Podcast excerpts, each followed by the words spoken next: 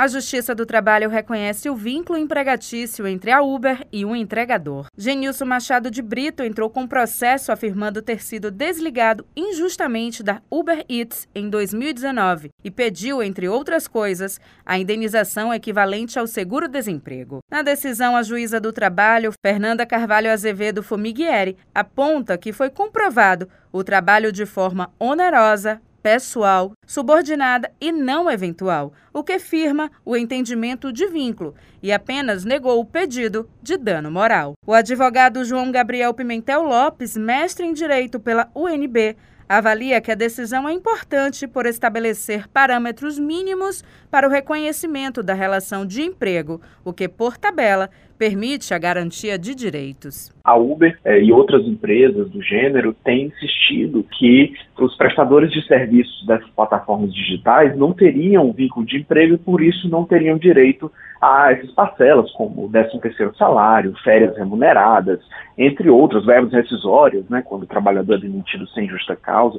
E as plataformas utilizam efetivamente o trabalho desses indivíduos, organizam, estruturam toda a sua formatação de trabalho, são elas que dão o preço das corridas, são elas que dão os preços dos serviços que são prestados, e justamente por isso a Justiça do Trabalho reconheceu nessa decisão que existe, de fato, uma relação de emprego subordinada e que esse trabalhador ele tem direito a ter sua carteira assinada e todos os benefícios que estão previstos na legislação trabalhista, todas as garantias que estão previstas na legislação trabalhista. Segundo o professor de Economia da Universidade Federal da Bahia, Vitor Filgueiras, pós-doutor em Economia pela Universidade Estadual de Campinas, o caso de Genilson de Brito foi amparado por uma iniciativa chamada Caminhos do Trabalho, parceria da universidade com o Ministério Público do Trabalho, dando assistência médica e jurídica gratuita, em especial para os trabalhadores que atuam por meio de aplicativos. Essa é a primeira decisão que vem né, de ações ajuizadas pelo projeto. A empresa reproduz, na verdade, uma retórica em escala internacional que já vem sendo desmontada há alguns anos. O Brasil é um dos últimos países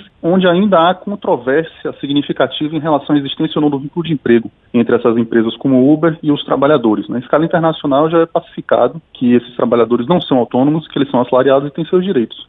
A Uber, por exemplo, na Inglaterra já faz inclusive acordo coletivo com o sindicato. Essas ditas plataformas controlam todo o processo de trabalho, desde o momento da admissão do trabalhador, a forma como o serviço é prestado, a forma como o trabalhador deve se comportar, utilizam toda espécie de punição das formas mais arbitrárias que vocês podem imaginar. Inclusive, os trabalhadores, muitas vezes, nesse caso concreto, inclusive, você quer sabe as razões, seus bloqueios, entre aspas, né, que na verdade são dispensas, ele foi dispensado seguidamente, de forma completamente arbitrária. Resta muito claro que existe uma subordinação, existe uma hierarquia entre a empresa e o trabalhador, e é isso que a decisão traz de forma inconteste. A juíza do trabalho, Fernanda Carvalho Azevedo Formiguieri, determinou que a Uber pague em oito dias a quantia de R$ 9.845, com juros e correções monetárias, mais custos ligados ao processo.